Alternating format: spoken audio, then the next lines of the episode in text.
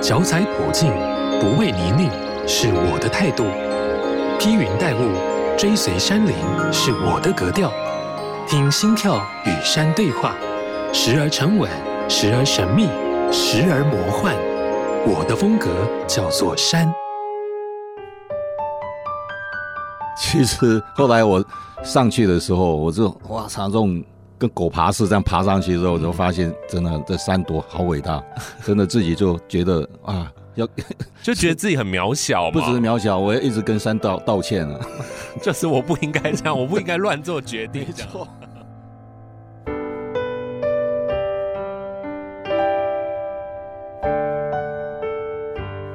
好事联播网，好事九三五电台，我是阿哲，欢迎你收听我的风格叫做山节目。这集的来宾同样是金曲歌王黄连玉，要继续跟我们来聊聊他和山的故事。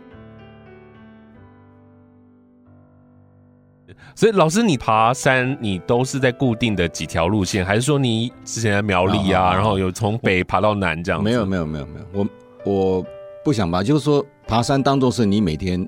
呃，例例行公事一样的，嗯，每天的一个 routine，就是说，呃，早上起来就爬附近的山，不会跑太远，除非我那一天我想要爬不一样的山，所以我车子开了就跑、嗯、跑别的地方去远一点。当然，因为我住在内湖那一带嘛，那是靠近阳明山跟五指山系，那边有太多山可以爬。对，那边很多山，那边很多山可以爬，所以我。而且呢，不一定是走同样的路嘛。嗯，你比如说，你到一个目的地，你它有很多路可以可以选择，你甚至你可以多绕一些。有时候想多走一点路，就多绕一些嘛。嗯，所以那边路我就熟得很。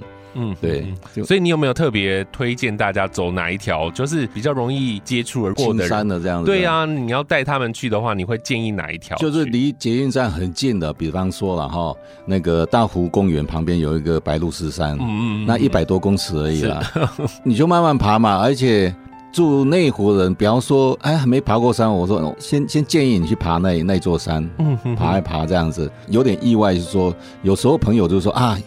一个常常爬山，可不可以带我去爬山？我说好啊。嗯、很多人不喜欢爬楼梯的，嗯，他是说哎，那个有那种步道这样子，对他喜欢那种比较缓坡这样上。但谁不喜欢啊？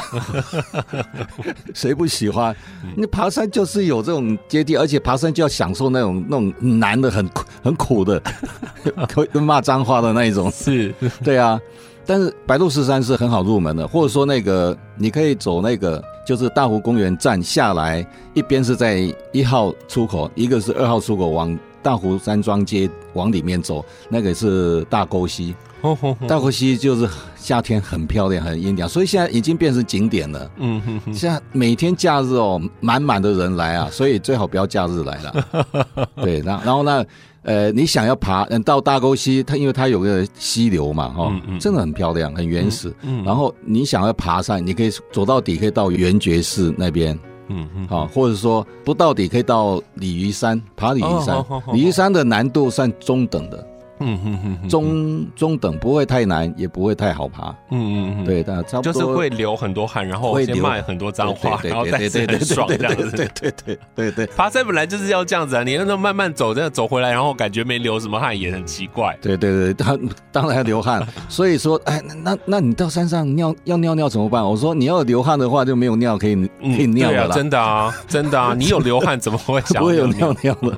对，所以要让自己流汗这样。嗯哼哼。我身边有非常多人，我们去接触爬山，当然就是像这样子一点一点的。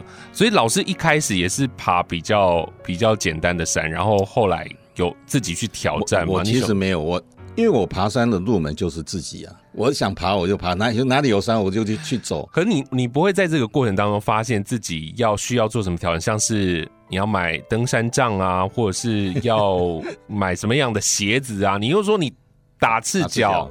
哇，这是那其实会不舒服。你要登山的话，比方说爬百越那种高山哈、哦，那当然要需要一些装备了。因为呃，通常来讲很少是单攻单子单攻那种东西嘛，就你一定要住到山屋也好，或者说你自己去搭帐篷这样子。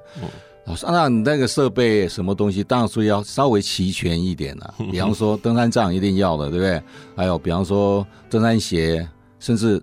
冷一点的袜子，或是现在登山用品店太多太多东西可以挑选的，嗯嗯那我是尽量简化的，嗯，我尽量简化了。能够你都不穿鞋了，我对，有时候说实话哈，大家都会怕他不穿鞋子，但因为我习惯了嘛，嗯嗯，就是说脚底已经有一有一层皮是硬皮茧在那里了嘛，所以是习惯了。不过为了安全，还是要穿一下。比方说，有时穿雨鞋也可以啊。哦哦，雨鞋是最不会滑、最最抗滑的鞋子，比登山鞋还要抗滑。嗯，只是说一般人也不习惯，你穿久了就习惯了啦。嗯嗯嗯嗯嗯，对，你刚刚问我说有没有特别挑，我觉得平常我完全不挑的，这样完全不挑。以前年轻的时候，就是前几年啊，算年轻，现在超过六十了哈，所以还是要安分一点啊，该有的安全系数要顾虑到，对，要顾到。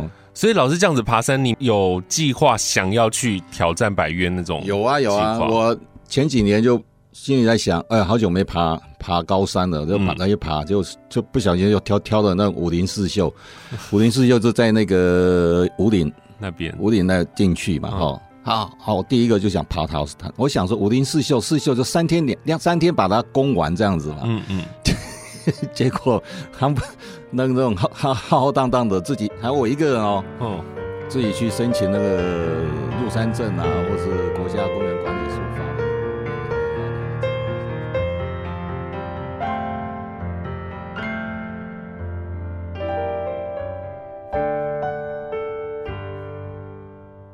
浩浩荡荡的自己还有我一个人哦，嗯，自己去申请那个入山证啊，或是国家公园管理处发的一那个，反正那两个证都要申请。那个后来就背包也准备好，什么都准备好了，就当天就车子停在武陵山庄那边哦，就睡在车子上哦，天还没亮就就起来。十二月哦，十二月底哦，十二月二十二十六号哦，嗯哼。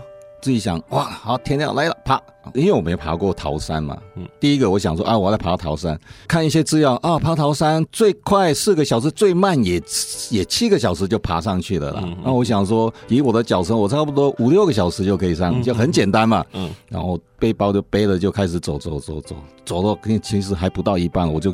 差一点都要 我都要放弃了，你知道吗？为什么？因为可能我背包太重了吧，还是怎么样啊？我没有重太重。我我在平时我没有训练重训嘛，嗯我没有重训啊，因为要爬那个郊山根本就没有，只是腰包绑了一下，加个水，放个水或或是一很轻便就上去，轻便就上去啦。嗯，结果你知道我那一天就这个背包哦，差不多有二十五公斤啊，要准备三天的。对啊，比方说水啊，什么东西的，什么都要。哇！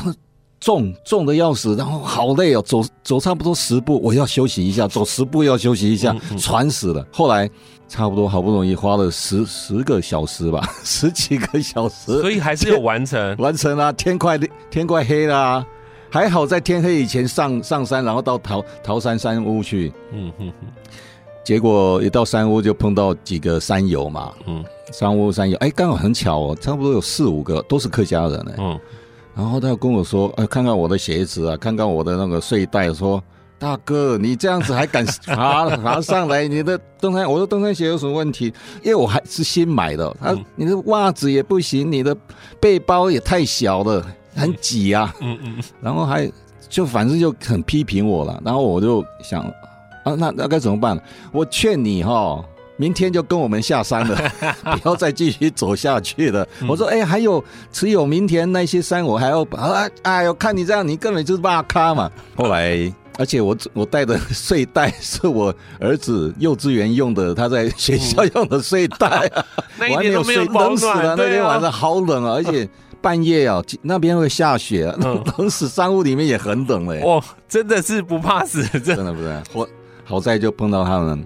然后第二天，好吧，好吧，又跟着他们下山，下山三个小时就就到了，嗯嗯，很快啊。我前面聊了这么多集，都每一个人都说我前面要做多少的准备，你那个没有什么准备，家里的打包打打就上去了，对对对，感觉像去旅行一样而已。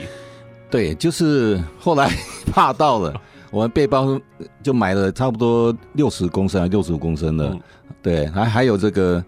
鞋子呢？鞋子我有修，自己有修理，我有两双了。嗯，然后那睡袋就是买很贵的哦，上万了。嗯嗯，还有睡垫，那才可以保暖呢。对，保暖是最重要的。嗯嗯嗯，其实保暖很重要。是对，你还是冬天去爬，人家差不多十月去爬，那个你多穿一点衣服还好。我还一个人呢。对，你又一个人，然后又负重那么重，然后前面又没有练习负重训练，没有负重也没负重，这样子就很就是说我我想到就是很想要去的，嗯，我就去了。其实最近也也想要。再再去一趟了，你就不要一个人啊，你找找人、啊、找一些朋友去，对，对比方说上一次碰到的那些客家朋友，找人来帮你扛也可以啊。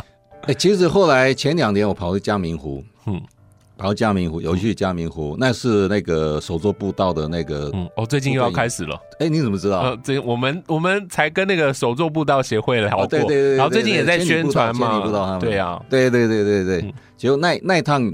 因为有人嘛，其实是还蛮轻松的这样子，只是哇，没看到嘉明湖啊！我上去，哦，天气很恶劣啊，他妈一片白墙，哦，那就很可惜，这样子可惜啊。所以我想说啊，再上去一次这样子。嗯哼，如果你之前都没有这样子做很专业的训练，确实是要一群人一起上去，对对对，比较安全一点这样子。这这个不能学了，这这个不可以 不可以去学的这个，因为你运气真的很好，真的不是只有你这样子，真的有蛮多人会觉得自己好像爬山经验很丰富，就是我平常都有在爬山，然后那个体力。别的老人家爬个三五个小时，我爬个两个小时就觉得很厉害。可是，一上山，那个就算你体力再好，就不一样。对，别跟山开玩笑，真的别跟山开玩笑，真的要很尊敬了。其实后来我上去的时候，我就哇操，这种跟狗爬似的这样爬上去之后，我就发现真的这山多好伟大，真的自己就觉得啊。要 就觉得自己很渺小，不只是渺小，我也一直跟山道道歉啊！就是我不应该这样，我不应该乱做决定。没错，在那个时候应该会有很多的那个创作的灵感跑出来。创作灵感其实不是那个时候会出来，它会慢慢的一直在你的心身身体里面。所以平常我写东西，事实上就是之前我们说，呃，你经历过、你生活过的东西，它才会慢慢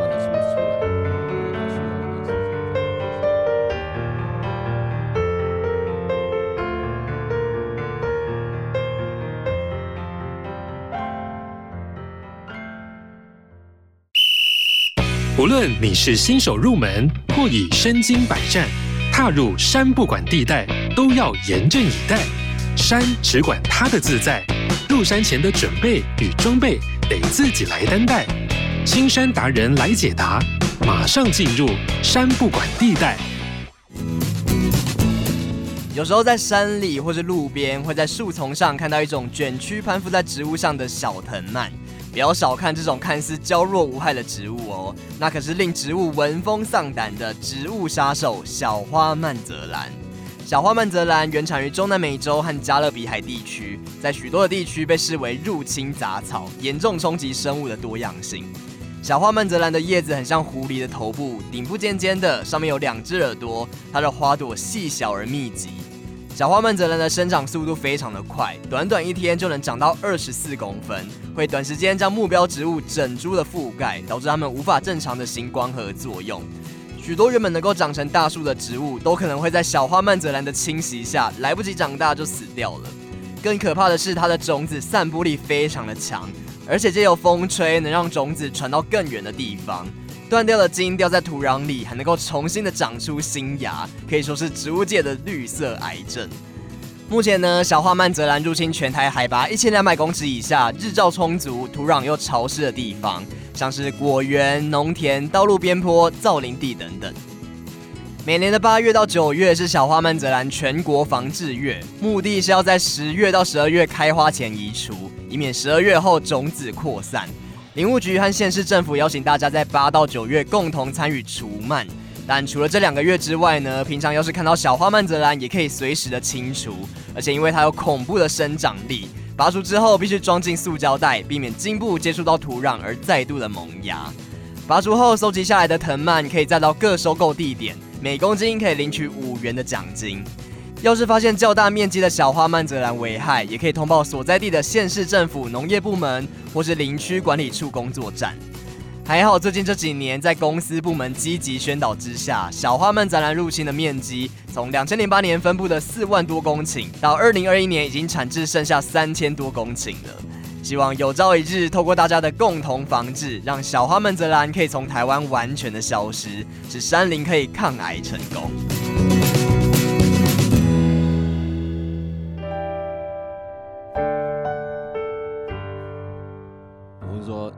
经历过、你生活过的东西，它才会慢慢的出出来的。嗯，嗯，因为它需要一点时间让我去消化的。嗯哼，因为这一次在面人山专辑里面就有一首我觉得蛮可爱的一首歌曲，它叫做《傻狗老优婆优婆傻狗老优婆》，就是蛇跟老鹰。对对对，蛇与鹰。那那前面一开始老师到底在唱什么东西？我也不知道我在唱什么，我也不知道。当时的设定是什么啊、呃？因为我通常我写一首歌呢，呃，我的 demo 都做的很完整，都几乎都编好了，嗯，把我的想要唱的东西唱进去，这样。嗯嗯，但是那个时候歌词还没写出来啊。嗯所以乱唱，所以那就是乱唱的 demo。对，乱唱的。但是呢，它是有一些故事情节的啦。嗯，那我是想象的故事也就是唱唱进去。我这样随便唱，我准备就是要把歌词唱进去嘛。嗯、那歌词完成之后，我就要唱进去嘛。结果我身边的朋友听到，或者说我太太他们听到之后，发现，哎，你这样唱很好听啊。对，这样唱，我说啊，我说我经常我的 demo 都是这样乱唱的。他说像这首歌这样唱很好听啊。我说是吗？你确定？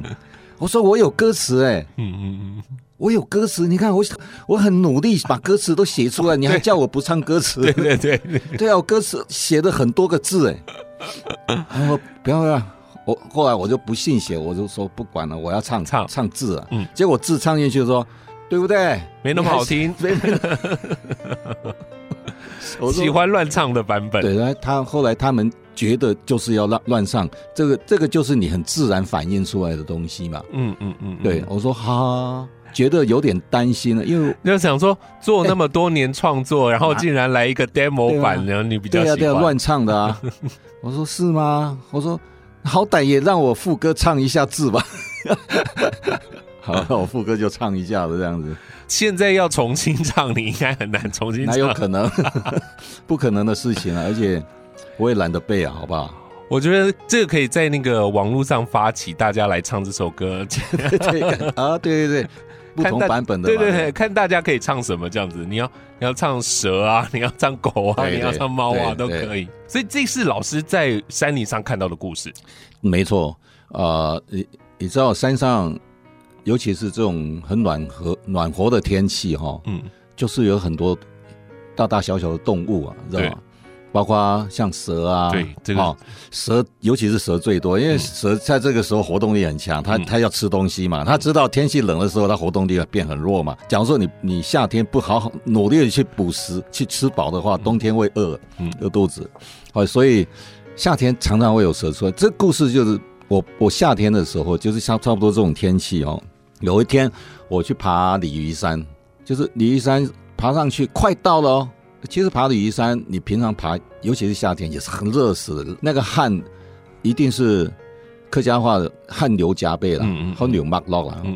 快要到山顶的时候呢，突然间看到一条蛇，眼镜蛇、欸。哦，我这样爬上去，它从我前面这样爬下过来、哦、下来，哦，冲着我来哦，而且身体是往上的哦，是这冲下来就攻击了，一副要攻击我的样子啊！我看，哎，怎么可能呢？因为我一直都是很怕蛇的，我很怕蛇。嗯，蛇在我前面，假如说这样一百公尺，我看到蛇，我心里面就想象它已经来了，对，很毛，而且我打赤脚呢，嗯、已经要跑到我脚边了。嗯，心想说我我手上棍子要怎么样，要要把它赶走的时候呢，它就从我那个脚的右侧跑掉了。哦，这样这样跑掉了。我想奇怪了，那是在吓什么啊你？嗯。然后我回头一看，石头下面有一个洞，他被我吓到了。哦，他是被我吓到，要回去他的家里。虽然这样子，他没有攻击我，但是我心里面很，就是那个时候，就是一路上好不容易上山了，要要下山的时候，一路上就是惊魂未定了。嗯嗯嗯，被蛇吓到，你知道吗？就是一个胆都没有了，就是已经飞走了，我魂魄都飞走了。嗯嗯嗯，然后一直到山下没多远的地方。一棵树，我路边有一棵树，大树上，就是我走近看到一只老鹰站在那棵树上面哦。一看到他，很奇怪哦，虽然老鹰很近哦，而且他也在看着你哦。你突然间那种恐惧感消失了哦，就完全消失了。为什么？我我不知道，嗯，我也不知道，就是说，哎，蛇在你心里面的阴影完全没有，你就很很安全的，你知道吗？嗯嗯嗯。后来你就感觉这老鹰在那里是很安全，哎，因为它不动嘛。嗯嗯。好，后来我去查一些资料，就发现真的嘞，老鹰是吃蛇的。我看到的是大冠鸠嘛。嗯嗯嗯。它是专门吃，它叫蛇鹰呐。嗯。而且是在埃及的。呃，神话故事里面就有蛇跟鹰的故事，嗯，就是老鹰就是专门去杀蛇的这样子，所以你看到老这种很自然的感觉，你知道，我我我也不晓得为什么，所以这这首歌就是就这样把它写下来的这样。嗯哼哼，那个蛇的那个阴影走下山，然后看到老鹰，对，然后老鹰完全可以让你放心，而且那么那么巧，嗯，老鹰也不是那么容易看得到，对？对，也没有，就算你。看到它天上飞就不容易了，更何况它站在树上，而且很近哦。我那天还拍相片，我要拍下来哦。嗯哼哼，我还拍下来哦。是老鹰的相片，那蛇已经来不及拍了，这样子。这蛇拿来都已经很害怕了，害怕的真的，连棍子拿到手上都不知道该怎么办了，这样子。对，哇，这个是在山里面的一个画面，这样。所以老师还有没有一些歌曲都是跟山有关的？这一张哦，因为这一张专辑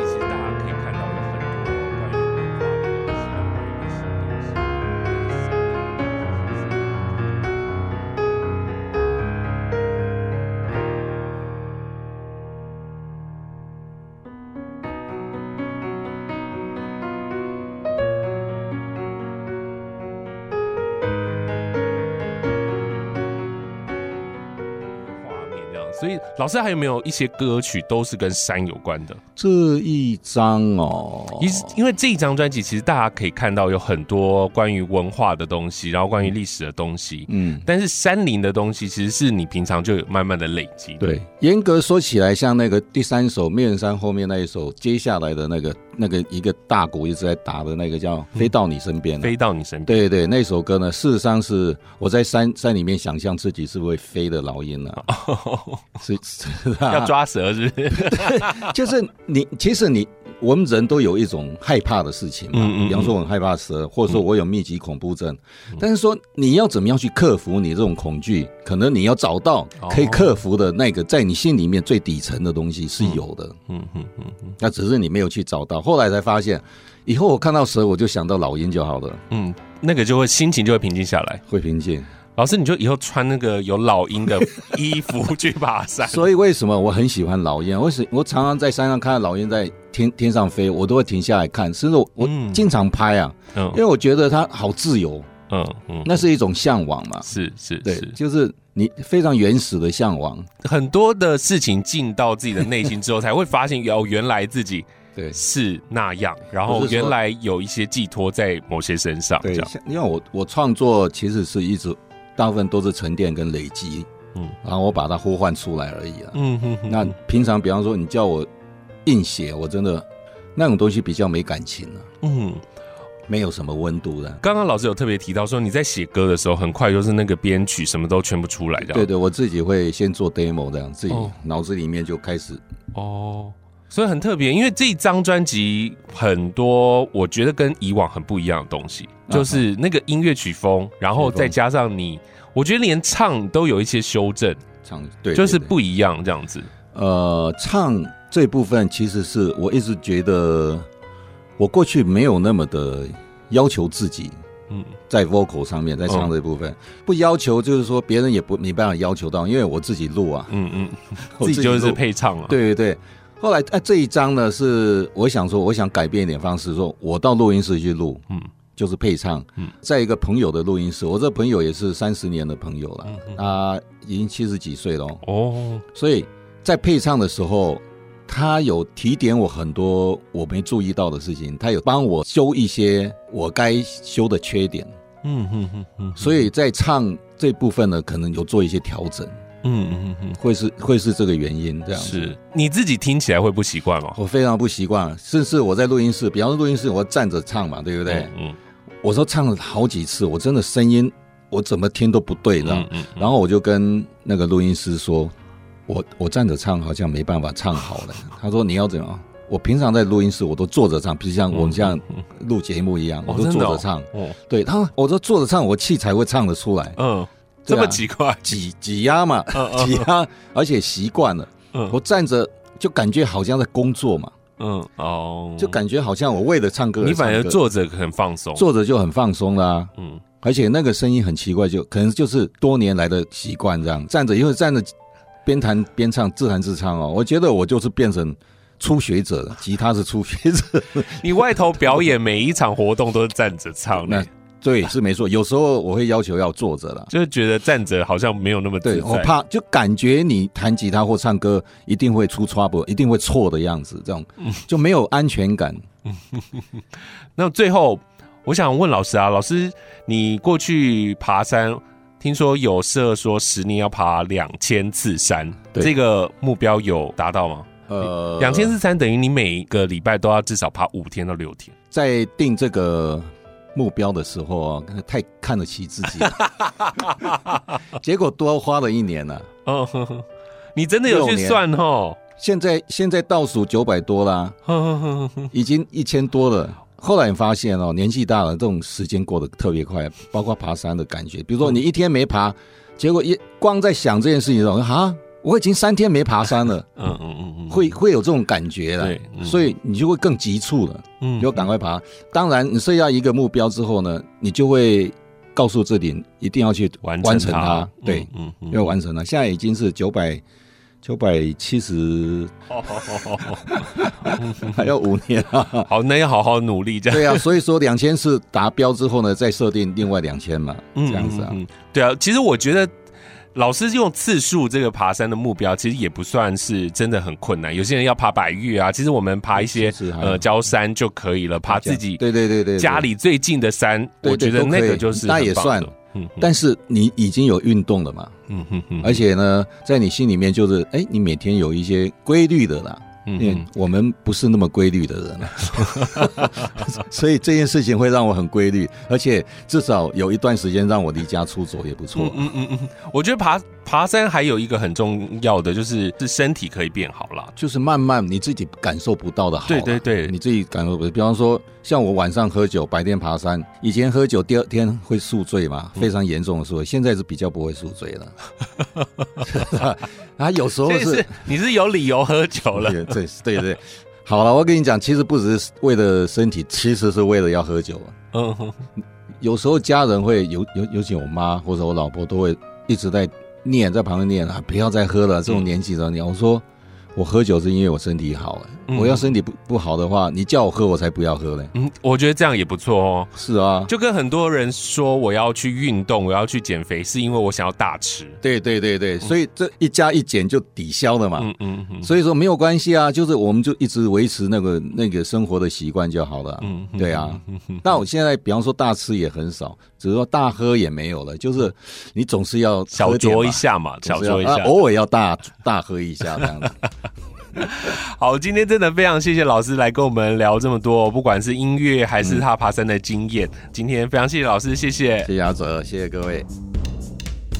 好事九三五电台带你走入群山怀抱，拾起山的记忆。以上节目由文化部影视及流行音乐产业局补助直播。